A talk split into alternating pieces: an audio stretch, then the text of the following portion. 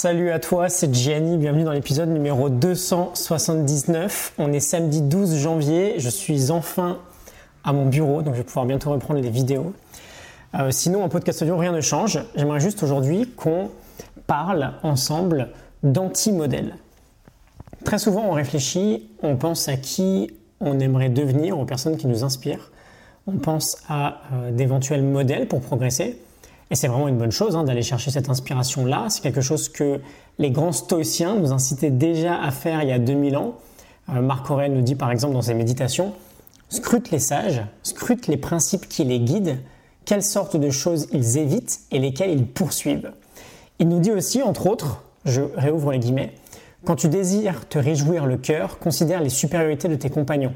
Par exemple, l'activité de l'un, la réserve de l'autre, la libéralité d'un troisième, et d'un autre quelque autre, qualité. Je ferme les guillemets.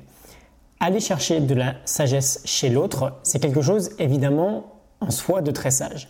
Mais il y a un exercice complètement inversé que l'on peut faire alors qu'on n'y pense absolument pas et pourtant qui est tout aussi efficace. C'est de passer quelques instants à réfléchir sur notre anti-modèle, sur la personne type à qui on ne voudrait surtout pas ressembler sur l'emploi du temps type qu'on n'aimerait surtout pas avoir. Euh, notre vrai anti-modèle en fait, notre anti-héros.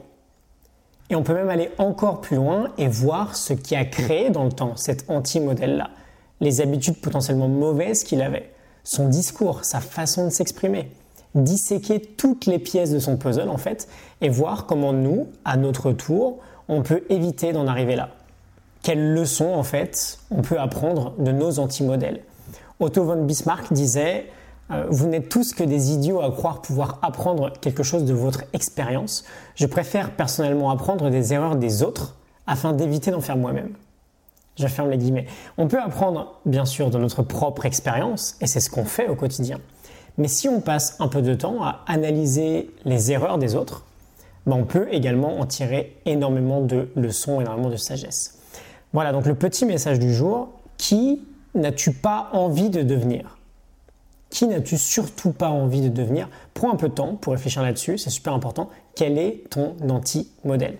Je te retrouve demain pour un nouvel épisode. Excellent week-end à toi. À demain. Salut.